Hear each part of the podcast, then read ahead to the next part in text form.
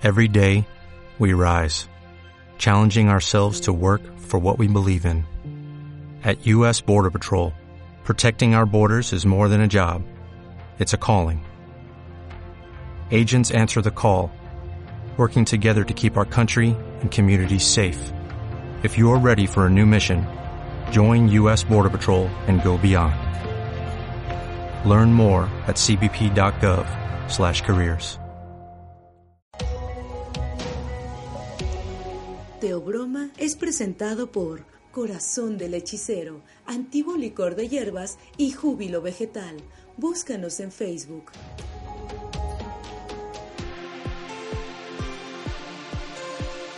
Hola, gracias por escuchar esta nueva emisión de Teobroma, donde presentaremos la última parte de la serie de conversaciones que tuvimos con el doctor en antropología Hugo Lemus. Damos las gracias también a Carlos Umbral, que nuevamente nos acompaña en este podcast, pero antes de iniciar te invitamos a visitar teobroma.mx. Recuerda escribir Teobroma con TH. Ahí podrás encontrar y descargar todos nuestros podcasts, además de diversos contenidos culturales y por supuesto también están nuestras redes sociales, Facebook, Twitter e incluso un canal de YouTube, en donde nos daría mucho gusto que también nos siguieras y te suscribieras. Bueno, pero sin más preámbulo, retomemos nuestra conversación con el doctor Hugo Lemos. Tú hablas de nahuales y los has estudiado, y una de sus cualidades es esta esa transformación. Eh, y dices, no nada más en un animal, también se ha hablado de que se transforman en fuego. ¿Tú has observado algo que te haga creer firmemente en eso o ha sido a través de lo que has recabado? Pues sí, por lo menos en unas cuatro ocasiones lo he visto a partir del fuego, a partir de las este, sustancias psicoactivas, ¿Sí? como este, el jicuri mm. o el hongo. Sí. Y también este, en ritos, mm. cuando los nahuales o el brujo está haciendo su trabajo. Mm. Ajá.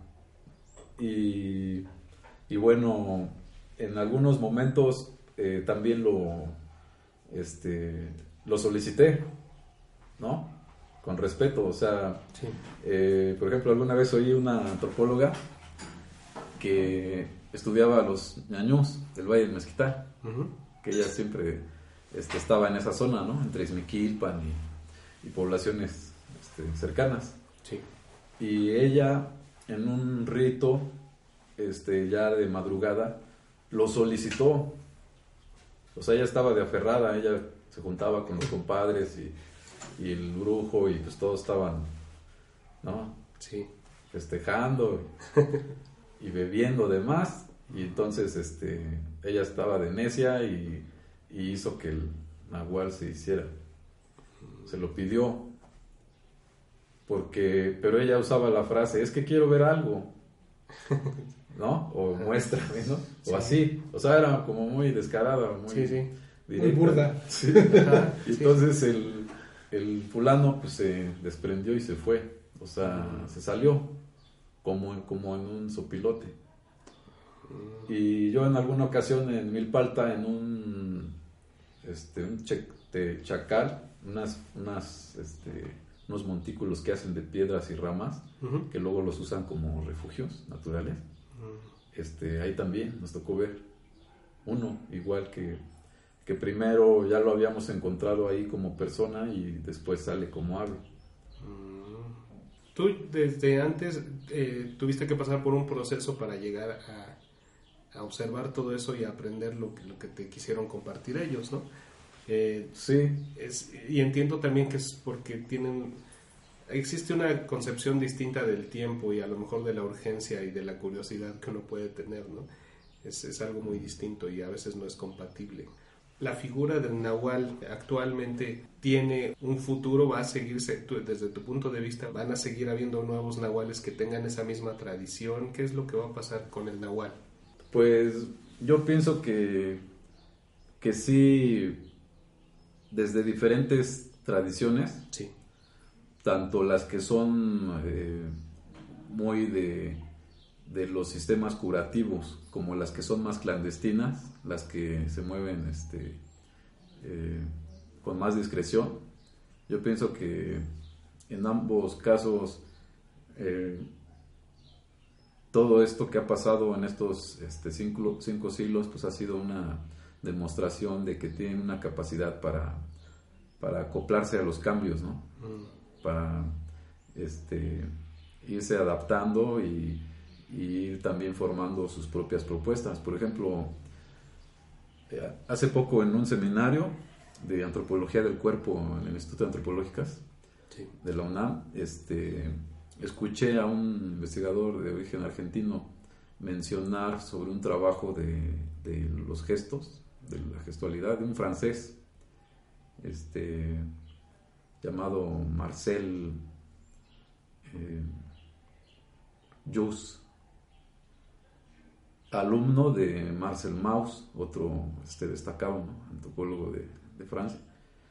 Y me sorprendió una serie de coincidencias con lo que yo había visto, con los nahuales, mm. con respecto a esto de los gestos, de, el, gesto como una forma de comportarse o una actitud, este, porque esa ha sido como una de las fórmulas del nahual milpalteco, o sea, la actitud. ¿Cuál es la actitud ante la vida y ante el sistema en que se vive? ¿No? O sea, ¿cuál es la postura de la persona? Este, y ya me sorprendió que, de pronto hubiera coincidencias, ¿no? Porque que es un trabajo de 1925 de este francés. Y, ellos, ellos hablaban de cosas de, de las culturas ponían como ejemplos casos de las culturas que habían estado estudiando entre los indígenas de Norteamérica y en algunos casos de África, en algunos casos de, Nueva Guinea, Y, este, y entonces, pues vemos que, que los, el conocimiento de los nahuales no está nada alejado de, de todos estos, de estos este, casos, ¿no? Por ejemplo, ellos manejan lo del conocimiento de las máscaras, que a través de las máscaras se pueda, este, puedas conocer o avanzar con tu nahual. Este, distintos tipos de máscaras, con distintas técnicas y unas enfocadas a, distintos este, elementos de tu nahual. Eh, ellos dicen que hay palabras y hay contextos y hay este, elementos de la naturaleza que son los que más van a ayudar al nahual. ¿no? Y hay mensajes que hay mensajes o hay señales que no son para la razón, sino solamente para el nahual. Entonces, eh, tendría uno que profundizar cada vez más en la parte corporal, en la parte anímica, saber que tenemos varias fuerzas anímicas, desde el centro del cuerpo, el ombligo, el chicli, este, hasta el yolo, el corazón, este, nuestro hígado, las distintas fuerzas anímicas mm. que se manifiestan de distinta forma de acuerdo al, al, lugar y la sustancia y de acuerdo a lo que hagamos. ¿no? lo que yo veo es que es una tradición que, que da para mucho, ¿no? Sí. ¿Por qué? Porque vemos que, nuestro espacio es, es inmenso, ¿no? Aún como seres terrestres y que solamente nos moviéramos a nivel de tierra, que no fuéramos capaces de volar o de movernos en un, en un mar como un delfín o de movernos en un río como una nutria, pero al menos mientras somos como un rarámuri que pudiera correr 50 kilómetros entre sus montañas, ¿no? Ida y vuelta y, andar como si nada, ¿no? Y, entonces este, decimos, bueno, este, hay mucho espacio, mucho por donde eh, ejercer el conocimiento que tienen los nahuales. No somos nosotros los que nos limitamos. Claro porque obvio que de ahí no, querríamos salir, ¿no? sino ya permanecer en ese, en ese mundo, porque es el que subsistió durante milenios y, trató de equilibrarse. Los mismos huicholes y, otros, y otras culturas dicen que, que gracias a sus gestos de equilibrio, gracias a sus rituales y, y a la forma en que, en que se conducen en la vida y, y por cómo viven, es gracias a eso que, que el mundo todavía medio se sostiene como está. Porque si no, entonces más se colapsaría. Si de por sí parece que a los anglosajones judaicos les surge que se acabe, ¿no? Este, pues pueblos como esos todavía ponen su nahual para que esto medio se sostenga, ¿no? Fíjate que, pues fíjense que esto también tiene que ver con lo que platicábamos hace rato, de que en los últimos años se ha visto cómo los ataques que ha habido, eh, desde la lógica de la destrucción medioambiental, eh, la destrucción cultural, va precisamente sobre esas comunidades, las que son más reacias, las que son, las que son más herméticas, pero al mismo tiempo eh, más disciplinadas en, alrededor de esta concepción del, del. O sea, ahí vemos otra vez esa agenda que pretende debilitar o en este caso, ya cuando hablamos de la destrucción del medio ambiente, es socavar, ¿no? Es ese verbo que es cavar debajo, como para derrumbar algo, eso es socavar. Entonces, eh, toda, todas estas medidas que se toman, la minería de grandes extracciones, también no es nada más extraer los minerales, sino es socavar culturalmente y espiritualmente el espíritu entendido como toda una colección de creencias y de, fortalezas intelectuales interiores y de concepciones del mundo de, un pueblo determinado, eh, lo, socavan de esa manera, destruyendo el medio. Entonces no es nada más porque ahí haya ciertos minerales, es matar dos pájaros de un tiro, es de un tiro, es expoliar la tierra apropiándose de la riqueza, pero al mismo tiempo deshacerse de los enemigos más importantes. Y bueno, em, para también complementar un poco, tú le preguntaste a Hugo Julio de que si, había un futuro para, para, el Nahual. Yo sí lo veo. Siempre va a haber, es decir, el, si entendemos a ese Nahual como, como la potencia, y hemos platicado en otros programas del Daimon, ¿no? si encontráramos por ahí un, modelo eh, antiguo, similar, no estoy diciendo que, sea exactamente equivalente, pero similar al, Nahual sería el Daimon, o sea, es la potencia que tiene cada persona. Eso es un Nahual, es una potencia. Em, si, si se logra, o sea, eso siempre va a existir en el ser humano porque es su naturaleza, pero siempre va a haber también un sistema que va a intentar aplastar y socavar al mismo tiempo esa potencia porque un sistema lo que pretende siempre es el control. O sea, para que un, sistema exista tiene que haber control. Entonces, en la medida que hay poderes y potencias individuales, un sistema no es posible. Por eso es tan peligroso o tan peligrosa la actitud, lo que yo le llamo la actitud nahual ante la vida. Lo que tú mencionabas que tiene otro nombre, que es la, la nahua, ¿cómo le llamaste? La, la nahualidad, pero lo dijiste en nahual, lo dijiste en nahual. Ah, la... Nahualistli. Este, el merecimiento, el, Masehualistli. no, pero en el caso del, del nahual. Ajá, el nahual, este, se puede decir nahualacayo, que es la nahualidad, o la nahuayot. Ajá. Y sí aparece desde este, el siglo XVI, aparece así como nahuayo. Los de Milpalta le dicen la nahualacayo este, la nahualidad. Y también lo que yo veo es que ese tipo de personajes en su momento, o sea, en la medida en que, en que el, sistema ¿no? este, avasallador, este, neoliberal, ¿no? este, neocolonial, este, siga en ese plan ¿no? este, antiecológico, autodestructivo, ¿no? este, que elimina o desaparece culturas y pueblos y, naciones si quiere, ¿no? Este, pienso que personajes como, como un Nahual, con todo ese conocimiento, todas esas fuerzas, este, se podrían venir eh, manifestando como lo que los soñadores eh, del cine han manejado, ¿no? Como esos personajes con poderes, con fuerzas, que pueden estar ocultos o pueden ser del conocimiento público y que de pronto pueden hacer cosas que otros no.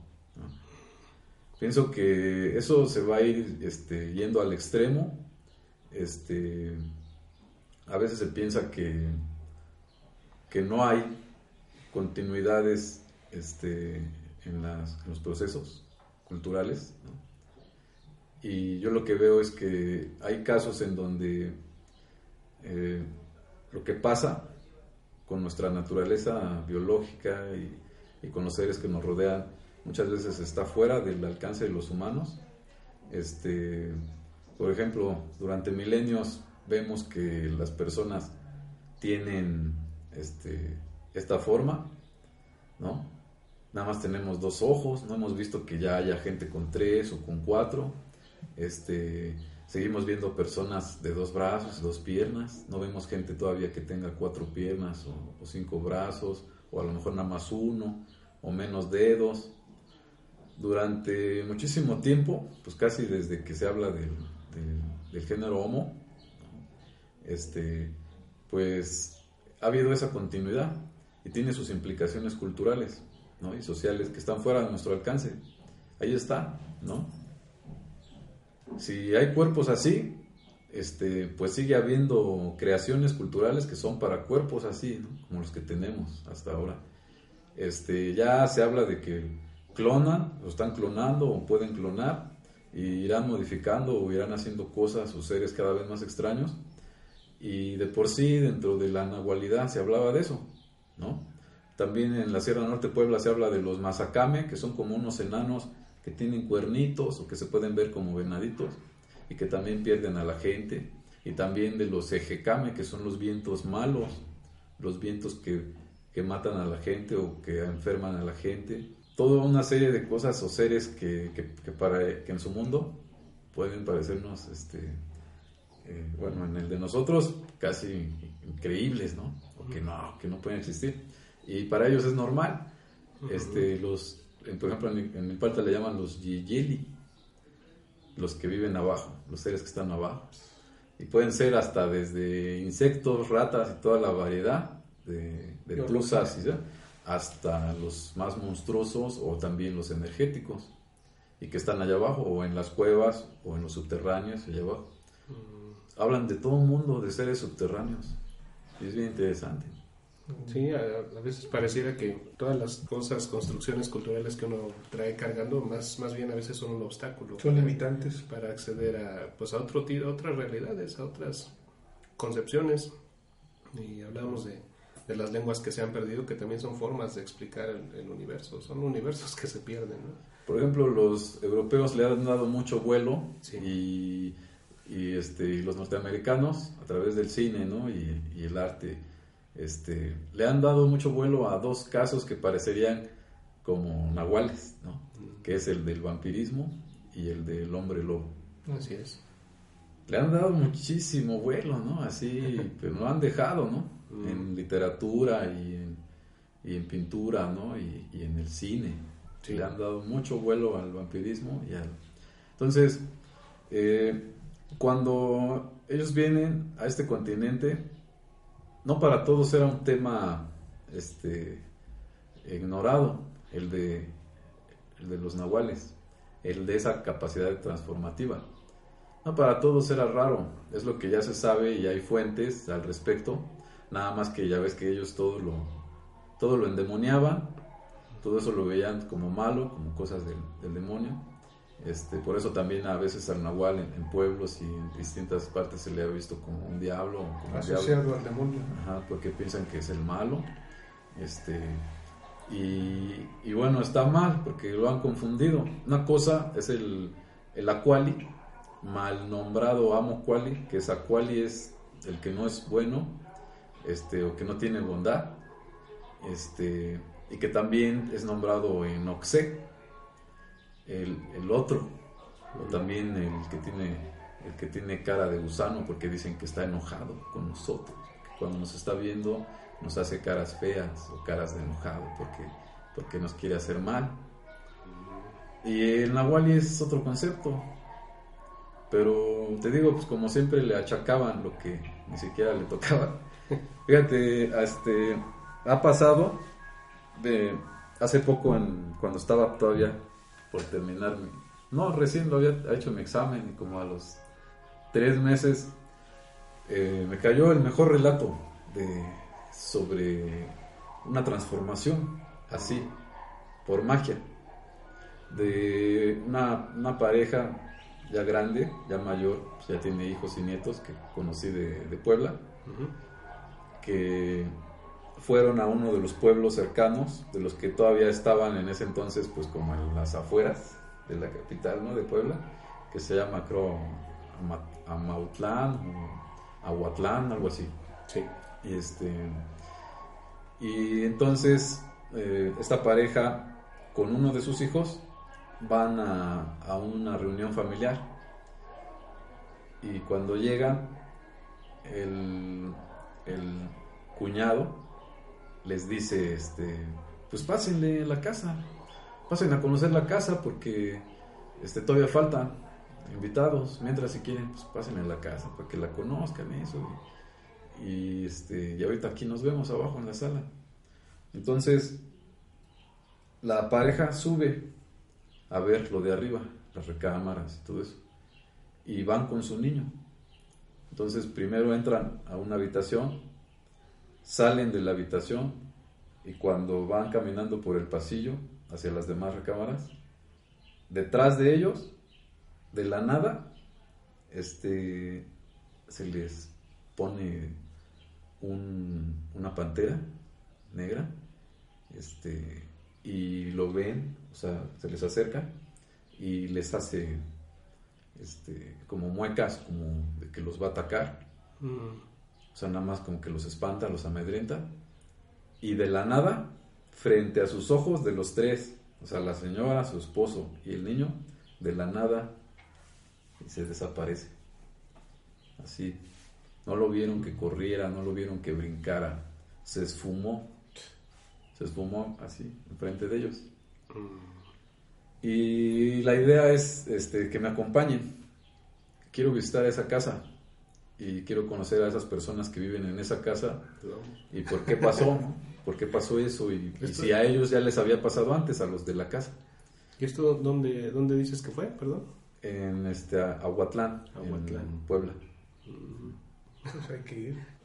Y hay muchas cosas que yo estoy seguro que no nada más a mí, sino a, varios de los que nos escuchan les interesa ahondar y conocer de entrada qué pueden hacer quienes quieren conocer más de lo que tú has encontrado. Eh, ¿Tienes algún libro, alguna página, algo para la gente que se quedó con más ganas? Digo, porque hemos ya estado en tres podcasts, este fue un poco más largo, pero es que para mí daría para días enteros de platicar. sé que no, no hay el tiempo, pero ¿qué, ¿dónde te pueden encontrar las personas que nos escuchan? ¿En dónde les recomiendas buscar o qué libro? ¿Qué les recomiendas? Pues lo ideal es que busquen su, su propio encuentro que tengan su propia experiencia con un nahual, que vayan a un pueblo de las diferentes culturas de, México y se acerquen con un curandero, con un brujo. Y si con ellos no es o no, no está el nahual, los pueden orientar para buscarlo, o para platicar o para dialogar con un nahual. Y lo mejor es eso, porque ahí van a ver eh, cómo es toda esa experiencia, ¿no? de, ir a la comunidad, de buscar, de aprender toda esa parte de, del trabajo, ¿no? Del trabajo de los, de los centros curativos o de los lugares que frecuenta el nahual, a donde le gusta ir o, en donde le gusta estar. Mm. Este, todo eso es interesante y, bueno, eh, para tener un, contacto conmigo o, o, ver de lo que he hecho, pues en la dirección de bibliotecas de la UNAM. Están mis tesis. Ya la de este tema, pues también ya está en, en CD. Ellos tienen ahí en la biblioteca de la UNAM el PDF y, se, puede, se puede copiar. Hay una red que establece la universidad en donde se difunden ¿no? las tesis de, de maestría, doctorado, de todos los niveles. Y entonces este, ahí se puede bajar.